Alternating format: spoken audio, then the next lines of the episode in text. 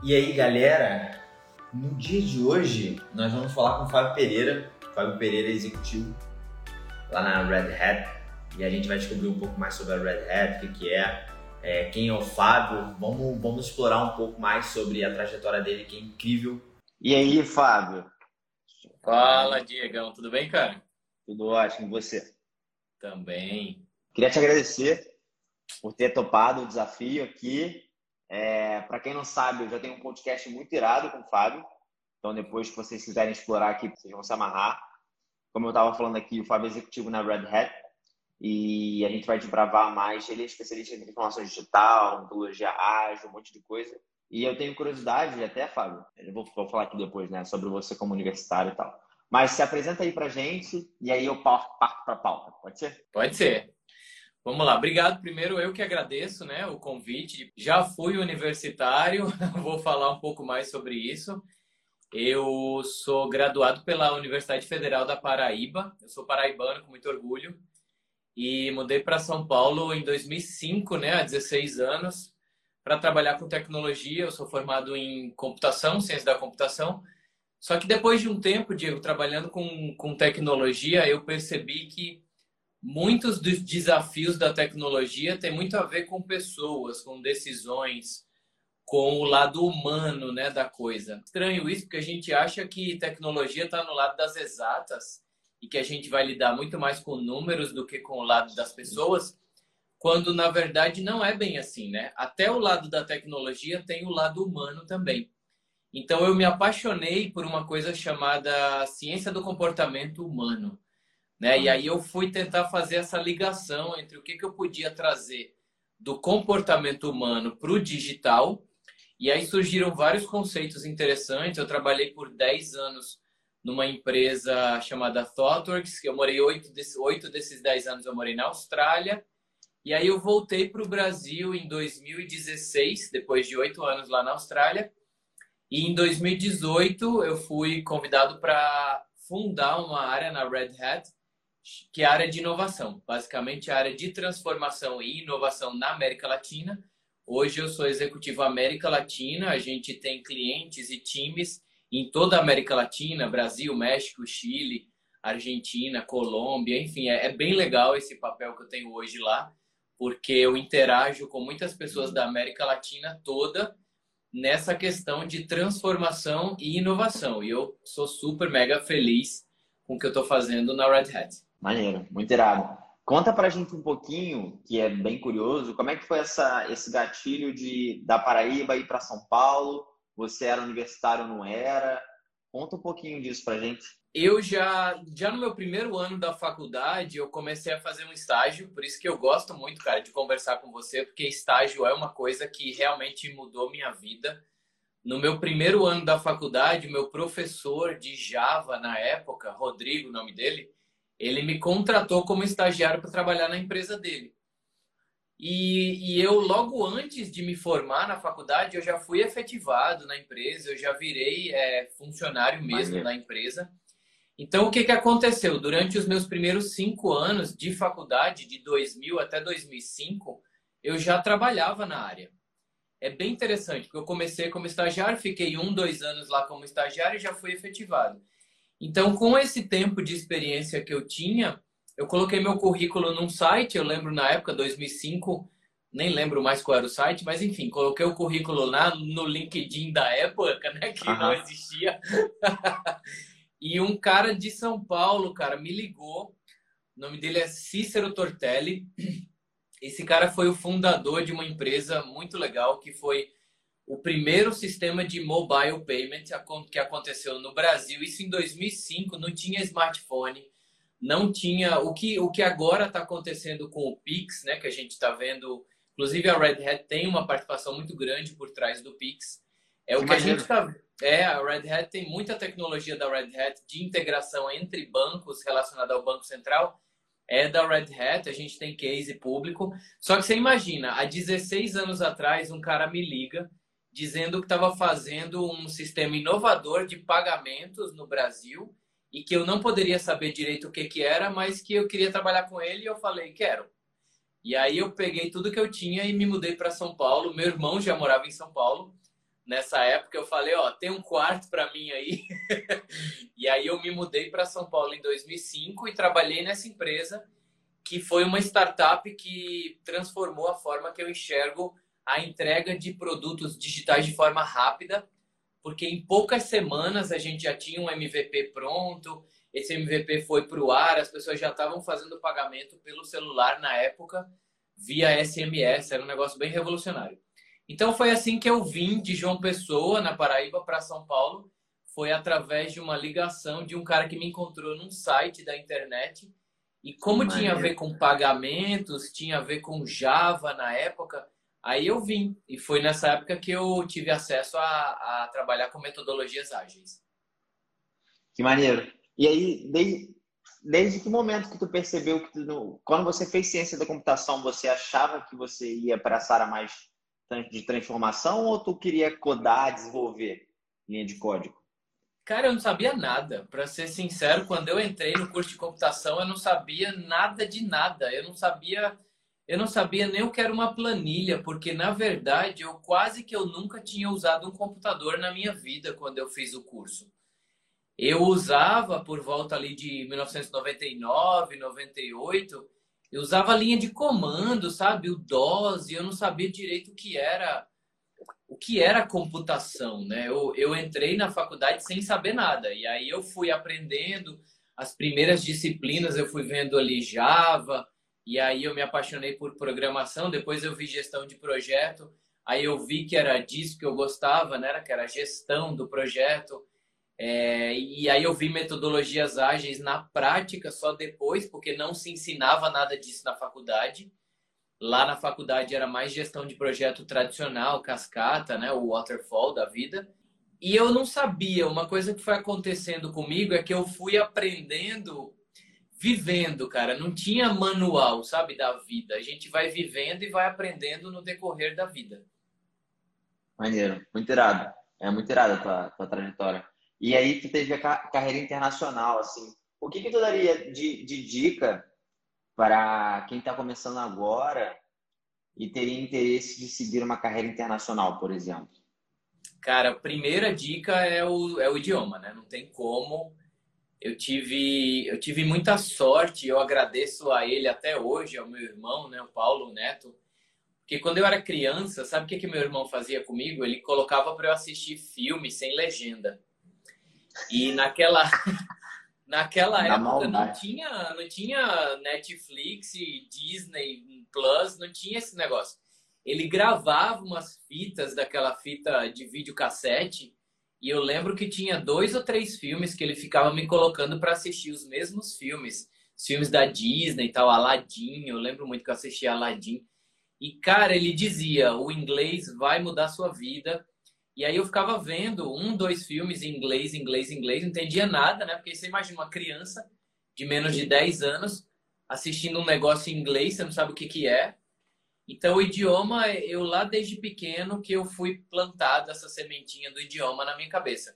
E aí eu comecei a escutar música, comecei a ver os filmes realmente sem legenda quando dava. Eu lembro que na televisão teve uma época que tinha a tecla SAP, que dava para você tirar ou trocar o áudio. Hoje em dia, a coisa mais fácil é você abrir um Netflix e trocar o áudio, tirar a legenda, mas isso na época era difícil. O idioma, cara, o idioma com certeza foi um dos, um dos alavancadores assim que, que me fizeram trabalhar fora, porque quando eu quis trabalhar fora, eu consegui fazer um processo de seleção. Só que o idioma não é a única habilidade, né? Vai depender de qual é a carreira que você quer trabalhar lá fora. Então, nesse caso, tecnologia é uma carreira que tem espaço, eu acredito, no mundo todo. E na época que eu fui conseguir o visto para trabalhar com tecnologia na Austrália, era uma coisa que estava fácil na época, em 2007, 2008, porque tinha um incentivo do governo de um visto para trabalhadores de fora do país, porque eles chamavam de skilled workers, que eram algumas habilidades que o país estava precisando. Então eu sugiro você fazer o seguinte: se você está vendo essa live agora e você tem vontade de trabalhar fora, sei lá, sei lá onde, pode ser em qualquer lugar do mundo. Olha nesse país quais são as habilidades, quais são as carreiras que o pessoal está buscando. ver se existe algum incentivo governamental de algum visto, alguma bolsa. Muitas vezes tem bolsa, tem visto que o pessoal dá para você ir para lá para fazer um trabalho que naquele país não tem. Então é eu eu fui beneficiado por isso, né? Pela, pelo fato de que naquele momento a Austrália estava precisando de profissional de tecnologia. A empresa que eu mandei currículo estava contratando o meu papel lá naquele país e é um conjunto de fatores, né?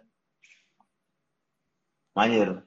Não, é muito legal você falar isso, porque é um bizu, assim, às vezes é um detalhe que pode fazer total diferença, mas não chega para a galera, né? É uma é. informação que fica um pouquinho escondida. Eu, a, a galera Titã, que é a nossa comunidade aqui, do, do Super Tags e do, do, do Jovens Trans no geral, fizeram várias perguntinhas, e aí eu vou soltando aqui, Fábio, que uma delas, é, você falou da Red Hat, falou de open source, e a primeira é assim, ó, qual é o maior desafio de se trabalhar em uma empresa open source empresarial? Até e dá um pouquinho de contexto para a galera o que, que é essa questão do, do open source. open source. Eu acho que o maior desafio ele está conectado com a maior vantagem, que é o fato de ser tudo muito aberto. É, o fato de ser tudo muito aberto, o que, que acontece? A gente tem acesso a todas as informações então, o conceito da transparência é tão grande que a gente acaba recebendo coisa demais, sabe? Assim, é, você tem acesso a tanta coisa dentro da organização. Se você quiser, dentro da Red Hat, você pode fazer parte de, de quantas comunidades você quiser lá dentro. Sei lá, tem uma comunidade interna do, de inteligência artificial e o Open AI, sabe? Que é a questão da, da inteligência artificial open source. Você pode fazer parte de todas as comunidades que você quiser, você pode fazer parte de todas as listas de e-mail que você quiser. Você pode ter acesso às 16 mil pessoas que estão no mundo trabalhando com as mesmas coisas. Então, eu acho que o maior desafio é como se fosse exatamente o fato de ser tudo tão aberto, fica difícil filtrar. Então fica muito difícil filtrar quais são as comunicações que eu, que eu vou consumir, né? Quais são os e-mails que eu vou ler, quais são os chat rooms que eu vou fazer parte, quais são as pessoas com quem eu vou conversar. Porque se você imagina que você tem acesso a 16 mil pessoas incríveis no mundo que trabalham com, com o open source da Red Hat, e não só as 16 mil da Red Hat, né? Essas 16 mil pessoas estão conectadas em comunidades open source que são milhões, dezenas de milhões de pessoas no mundo todo trabalhando com open source. Então a dificuldade é, é o filtro. É o filtro de qual comunidade fazer parte, quais pessoas eu quero me comunicar, me comunicar e me conectar, porque dá vontade de você se conectar com tudo, dá vontade de você falar com todo mundo, ler todos os e-mails e não dá tempo, né? Eu, eu acabei implementando um método para mim que hoje eu leio em média uns 20% dos e-mails que chegam até a mim só porque chega muita coisa e eu não consigo digerir tudo. Ah, você falou isso aí. Antes de eu perguntar qualquer coisa aqui, para quem chegou agora, e até para o Fábio falar um pouquinho, o Fábio é autor, e você foi falando isso da, da presença digital, né, da consciência digital. É, qual foi o gatilho que te despertou a criação do livro? Foi, foi antes de você entrar no Open ou foi depois? De, tipo assim, ah, pô, tem tanta informação, eu me vi emaranhado em tanta informação, preciso fazer uma curadoria, preciso parar de ser multitasking, né, e tal. Como é que foi esse processo de criação do livro e para você poder falar sobre essa, essa parte de consciência digital? O, o livro ele nasceu antes da Red Hat, com certeza, né? O livro maneiro, eu comecei maneiro. a escrever ele bem antes, lá em 2010, é, 2011 por aí. O livro tem uns 10 anos que eu comecei a fazer a pesquisa que maneiro. o livro foi publicado em 2018. É, só que eu acho que intrinsecamente já tinham características do mundo open, só que eu não chamava de open nessa época, né? O que, o que realmente foi o gatilho do livro foi todo o meu estudo da ciência comportamental, né? Tem uma área da ciência que chama Behavioral Economics, o BE, né? Ou Behavioral Science, que é a ciência do comportamento humano e muita gente chama também de economia comportamental. Só que quando a gente chama de economia, tem gente que se confunde um pouco, pensa que tem a ver com a economia, economia tradicional. mas o termo oficial traduzido para o português é economia comportamental. E quando eu li um livro do Dan Ariely, que chama Previsivelmente Irracional, foi aí, cara. O gatilho foi esse. E eu falei, é isso, eu quero, eu quero entender o que, que eu tenho na minha cabeça, que eu sou irracional, e as 35 mil decisões que eu tomo por dia, né? Da onde que vem esse, esse tanto de decisão que eu não tomo de forma consciente. E foi lá em 2011, 2012 que surgiu a ideia do livro. Aí eu comecei a dar palestra. Primeiro eu falei assim, o livro ele veio depois das palestras. Eu comecei a fazer um monte de palestra, eu trabalhava na Thoughtworks nessa época, e eu comecei a submeter palestra para evento. Aí eu submeti uma palestra no evento na China, em Beijing, e a galera aceitou, pagou passagem para eu ir. Ah, foi todo mundo queria ver, tinha mais de mil pessoas na minha palestra.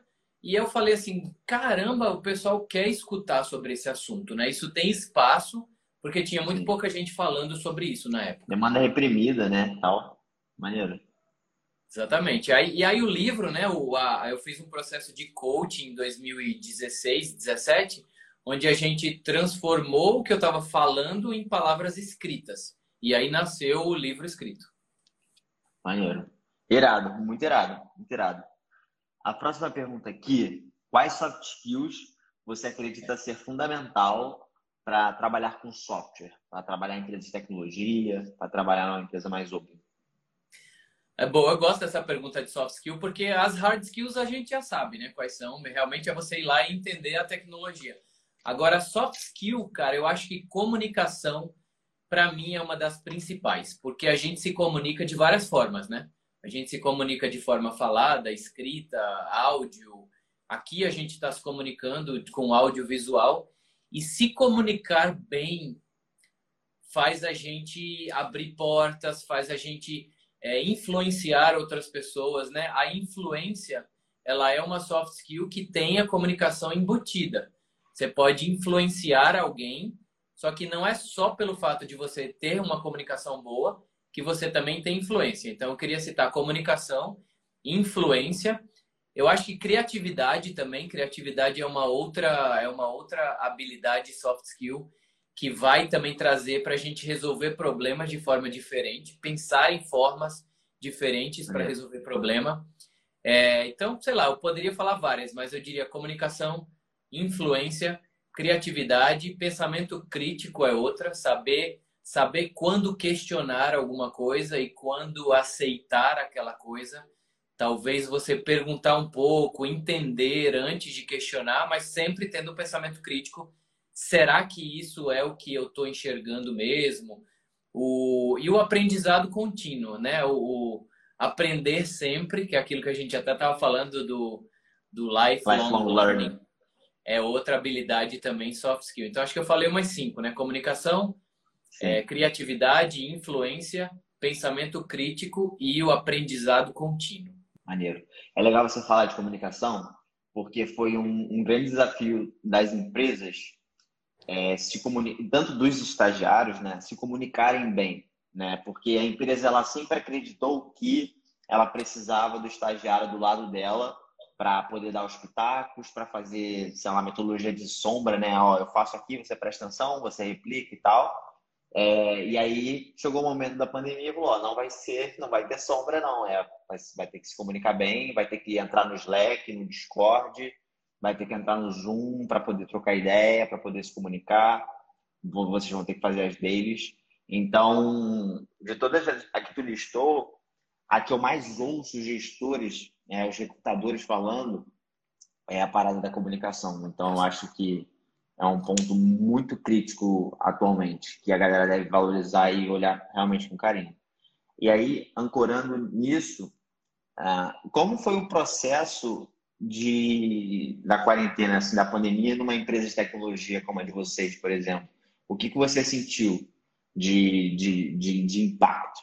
Primeiro que, como eu, a gente trabalha muito com inovação, agilidade, design thinking, é muito do que a gente faz não é só a tecnologia do, do código e do que é feito no, no digital mesmo, né? A gente usa muito a colaboração, então se você vê, por exemplo, algum vídeo do que a gente faz no mundo pré-pandemia é aquele vídeo assim cheio de post-its, pessoas colaborando, interação de pessoas se abraçando, se conhecendo, formação do que a gente chama de times de alta performance. Então, o que, que aconteceu? Tudo isso, em março do ano passado, a gente precisou virtualizar tudo. Né? Então, todo aquele conceito de colaboração com post-its, é, happy hours né, que a gente fazia, porque faz parte de você criar um time de alta performance, você se divertir com esse time né, também. Não, não é só trabalhar junto, mas é viver um pouco junto, né? fazer um café da manhã, fazer uma saída para ir no boliche, jogar boliche junto. Então, o que, que aconteceu? Nesse momento de março do ano passado, quando tudo foi virtualizado e, e aconteceu o lockdown, a gente precisou responder muito rápido essa mudança de realidade. Então, a gente foi buscar na tecnologia a solução para esses problemas, né? Então, a gente encontrou várias ferramentas que ajudam com essa colaboração. Tem muita ferramenta que simula o, os whiteboards, né, os quadros brancos com post-it, com votação, com então eu fiquei até surpreso porque como eu fazia muita questão física, né, de colaboração ah. e, e tem tanta coisa digital que faz que a gente começou a usar os digitais.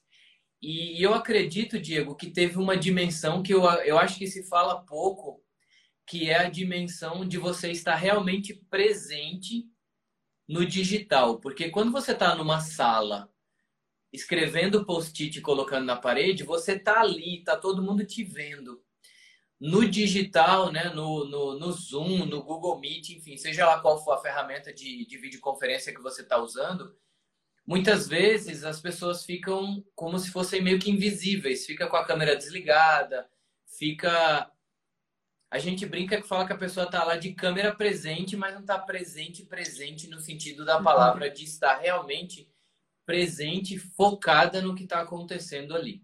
Então a dificuldade foi essa, foi de manter o foco e a concentração das pessoas em fazer o que elas tinham que fazer num determinado momento, porque o físico ele meio que te coloca naquele, naquela sala, naquele momento.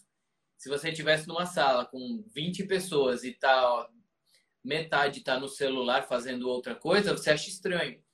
Mas no digital esse foi um grande desafio. Então, pouco a pouco a gente vem trabalhando várias práticas, né? O que a gente chama de open practices, são as práticas open, de exatamente de colaboração e virtualizando tudo, levando tudo para o digital e tentando trazer o mesmo valor que a gente tinha no mundo físico antes do, do da pandemia com o mundo digital, né? Eu digo que essa foi, um, foi a grande transição. É, um baita desafio. Você falou das, das plataformas, a gente usa muito o Miro aqui, né? Então, Miro, Miro também quanto é lado, né? É, é Miro para tudo que... É. e aí agora é Miro que não acaba mais e você daqui a pouco não consegue achar onde é que está o Miro do... o, é, qual é o board, né? E Trello também, cara. Eu uso muito Trello. É outra ferramenta que eu queria. Não é uma ferramenta nossa da Red Hat, para não parecer até que eu estou fazendo propaganda aqui, mas não é. Já vai, né? Nem o Miro, nem o Trello não são ferramentas nossas da Red Hat, são ferramentas que a gente usa como, como usuário mesmo das outras empresas, né? O Trello é da Atlassian. E é exatamente. Então a gente usa muito. Miro e Trello são duas ferramentas que resolveram bastante essa questão da colaboração remota. Maneiro. Agora eu vou, vou colar um post-it aqui para vocês saberem. É, vocês podem ter o Fábio como futuro gestor. Então, depois aqui no final eu falo, falo do board da alma da Red Hat. Mas tem vaga de super stag aí para trabalhar com o Fábio. Tem aqui uma pergunta, é, Fábio, inclusive de que ele foi efetivado há pouco tempo e ele está tra trabalhando bastante com transformação. Ele é jovem titã, que ele quer saber quais as tendências de inovação você tem visto no mercado. Pergunta boa. Eu gosto desse termo, jovem titã, né? Um negócio bem. Você fala, eu quero ser isso aí. Não, não dá mais para voltar no tempo e ser jovem titã aí. Cara, tendências de inovação. Boa. Eu diria que a que eu mais vejo, e eu acho que é redundante falar, é a questão exatamente da colaboração remota.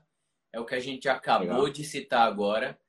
Existem muitas e muitas coisas aparecendo agora para eventos, para a gente trabalhar junto como time. É, qualquer coisa que apareça hoje que vai ajudar essa colaboração remota, eu acho que tem espaço, porque ainda tem muito espaço, né? E eu não poderia deixar de falar o, o grande tchan do momento, que é exatamente inteligência artificial, né? Não tem como não falar de inteligência artificial quando a gente fala de inovação. É o que realmente está engolindo o mundo hoje, é a inteligência artificial. E eu acredito que isso ainda vai ter muita água que vai correr aí nesse, nesse conceito da inteligência artificial, é, que está muito conectado com a ciência de dados, né? O data science. Ou seja, inteligência artificial com ciência de dados é, é, é um par aí muito poderoso hoje no mundo. Tem muito pouca gente que sabe, tem muito pouca gente que sabe profundo essa questão de data science com inteligência artificial. E não é só a questão da tecnologia, né? Porque a gente até diz que a maioria dos algoritmos de inteligência artificial já existem. Pouca gente cria algoritmos novos. O que acontece é que os dados que treinam esses algoritmos são diferentes. Então, é, os algoritmos eles não mudam muito com o tempo, né? O que muda é o treinamento dos dados. Eu posso treinar dois algoritmos com, com dados diferentes e eles acabarem tomando decisões completamente diferentes, porque os dados, né, os algoritmos, eles se alimentam de dados. Então, toda essa questão de data science, a gente vive hoje no mundo que tem muitos dados e falta um pouco, eu acho que a, o big data ele existe, né? Todos os dados. Falta o insight. Faltam esses dados ajudar a gente a tomar decisões e ter uma vida melhor. Eu acho que essa é uma área da inovação, né? A questão de do uso disso para a saúde, né? Você pegar, imagina todos os dados que podem ser coletados hoje da humanidade e a gente chegar e falar, a gente vai usar isso para resolver um problema mundial de saúde, por exemplo. Eu acho que essa é a inovação que vai fazer a diferença, que é a inovação for good, né? A inovação que traz uma melhora de vida para as pessoas. É, já, já chega de aplicações e empresas que, por exemplo, que roubam a nossa atenção, né? Que, que ganha, por exemplo, com ah, quanto mais atenção eu der para essa empresa, é, mais é, essa empresa vai lucrar com isso a gente precisa de uma inovação, de resolver problemas, né? Resolver os problemas que a gente tem. A gente está cheio de problema na humanidade e precisa de inovação que resolve. Então, talvez uma dica para a pessoa que perguntou aí seja o seguinte: dentro do design thinking tem as fases de entendimento do problema, né? E a gente fala se apaixone pelo problema, não pela solução. Então, eu acho que mais importante do que pensar numa solução de inovação vamos pensar quais são os grandes problemas que a gente quer resolver. E aí, uma vez que a gente entendeu o problema, aí a gente pensa na solução desse problema. Mas muitas vezes a gente anda por aí com um martelo procurando prego, né? Às vezes é um martelo que a gente está procurando para ver se tem prego, mas às vezes nem tem prego. E eu tô com uma solução de um martelo tentando encontrar prego e não existe. Quando na verdade eu poderia ter uma outra ferramenta porque, sei lá, eu deveria ter um cortador de grama, porque tem muita grama para ser cortada no mundo. Maneiro, muito irado, muito irado. E aí ele perguntou assim também, como a inovação aberta pode ajudar as grandes empresas? Como é que é tipo o processo de a grande empresa ela se vê em qual qual dor que ela sente ao procurar uma empresa open? Como é que é isso? Tá, primeiro eu vou, vou citar assim que existem duas definições de inovação aberta, né? É, tá. Uma das definições do Open Innovation, que é uma definição que existe, é exatamente várias empresas ou várias organizações compartilharem soluções de problemas entre si para que uma aprenda com a outra. É, essa é uma das definições né, de Open Innovation. Imagina que é, uma empresa de saúde resolveu um problema e uma empresa do mundo financeiro resolveu um outro problema. Essas duas empresas, quando elas interagem em ambientes abertos de interação, né, se elas estão dentro de um hub de inovação juntos, ou se elas acabam tendo pessoas fazendo é, rotação entre uma equipe e outra, ou como, por exemplo, quando eu trabalhei no governo australiano, Diego, lá a gente criou um hub de inovação do governo, onde tinha uma sala gigante, assim, que tinha uma mesa para cada área do governo. Então você tinha imigração, trabalhando do lado de saúde, que trabalhava do lado do, do departamento de, enfim, vários departamentos e várias agências do governo trabalhando juntas. E aí uma solução de um departamento acabava ajudando a outra. Essa é uma, esse é um modelo de inovação aberta. Então, como é que as empresas podem se beneficiar disso? Com soluções compartilhadas para problemas diferentes. É, eu não preciso estar tá roubando a solução de alguém, porque muitas vezes a solução daquele problema vai resolver o meu problema e não vai atrapalhar o outro. Porque muitas vezes, quando são de áreas diferentes, de empresas que não competem entre si, é, não é uma área de, de concorrência, é uma área de colaboração onde todo mundo pode crescer junto. Essa, essa é uma das definições de, de inovação aberta, né? E tem o conceito do Open Innovation muito que vem do Open Source, que eu diria que aí é onde a gente tem mais esse conceito dentro da Red Hat. O Open, no sentido do Open Source, é onde eu posso alavancar. Você imagina a quantidade de desenvolvedores que existem hoje no mundo desenvolvendo código open source é maior do que qualquer empresa consiga contratar. Eu não consigo ter milhões de pessoas trabalhando para a mesma empresa. Só que o mundo open source tem milhões e milhões e milhões, dezenas de milhões de desenvolvedores trabalhando nos códigos abertos. Então, nesse sentido, é como se eu pudesse ter essa força de trabalho, digamos assim, trabalhando ao favor do todo, onde todo mundo sai ganhando, né? O open source, as comunidades open source ganham, as empresas que usam os códigos open source ganham e tem o lado do open como cultura, porque o open como tecnologia é isso, é eu pegar um código open source e começar a usar. Por exemplo, Kubernetes, né? Kubernetes é um é um código fonte open source nuvem, né, de, de orquestração de nuvens. E é um nomezinho que eu, da primeira vez que eu ouvi, eu não sabia nem falar direito, eu nem sei se eu falo direito hoje, Kubernetes, né? e, e, a Red Hat, inclusive, tem um produto em cima do Kubernetes que chama OpenShift, que é até mais fácil de falar. e o que, que eu posso fazer? Né? Se eu estou usando esse código, eu pego um negócio que já está pré-implementado pelo mundo open source eu, como empresa, posso contribuir né, para esse open source também. Isso volta para a comunidade, ou seja, é uma troca, é o dar e o receber. E a cultura open source, cara, é aquela cultura da colaboração, da transparência, da resposta rápida aos problemas, né? Muitas vezes surge uma vulnerabilidade num projeto que seja open source, todo mundo da comunidade cai em cima para resolver, é impressionante. E quando não é o mundo open source, a gente fica também meio que à mercê da empresa que é dona daquela tecnologia tomar uma decisão e resolver aquilo. Enquanto que no open source apareceu uma, um bug, né?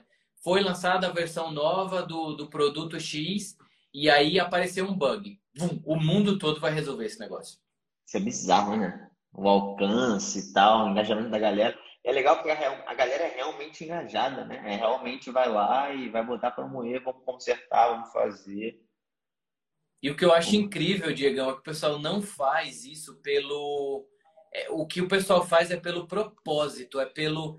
E aí onde tem o lado irracional do ser humano, né? Você ser parte de um negócio grande e você saber, caramba, eu escrevi duas linhas ali que tá rodando no mundo todo. O que eu escrevi tá espalhado, é como se fosse assim, eu coloquei um pedacinho de mim nos códigos que estão rodando pelo mundo. É um negócio meio meio assim, sabe aquela questão de que a gente gosta de espalhar os nossos genes, né, que o ser humano está aqui para uhum. deixar a nossa marca.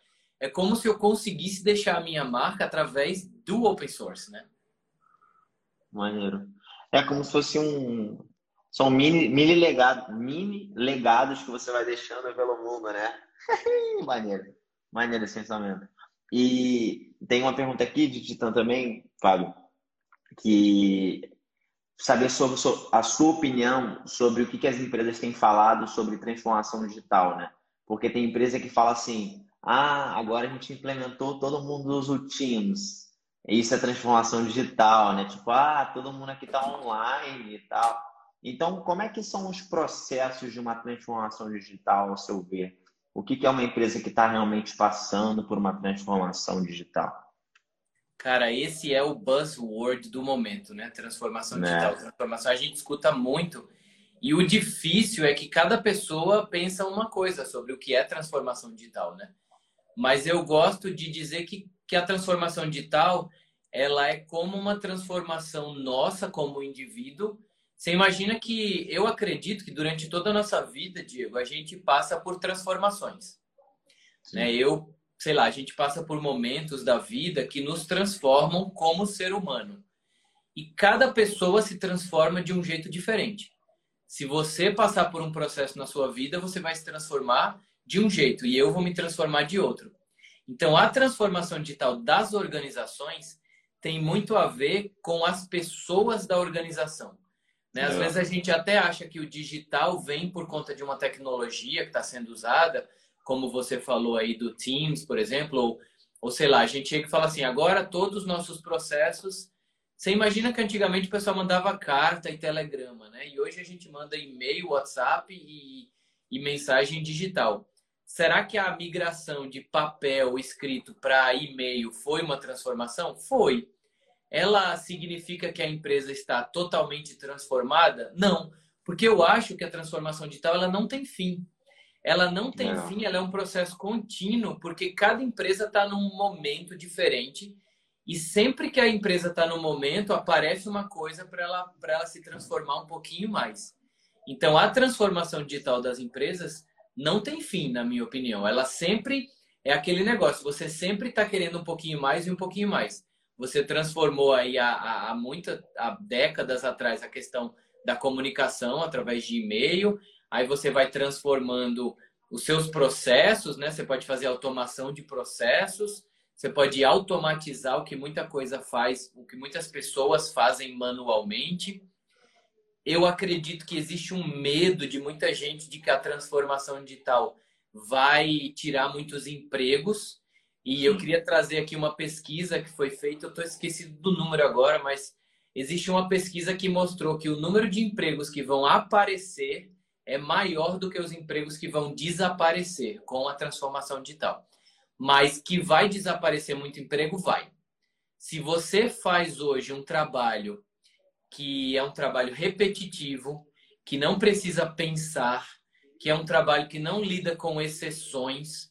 O ser humano foi feito para lidar com exceção, né? Quem foi feito para lidar com regra foi a máquina.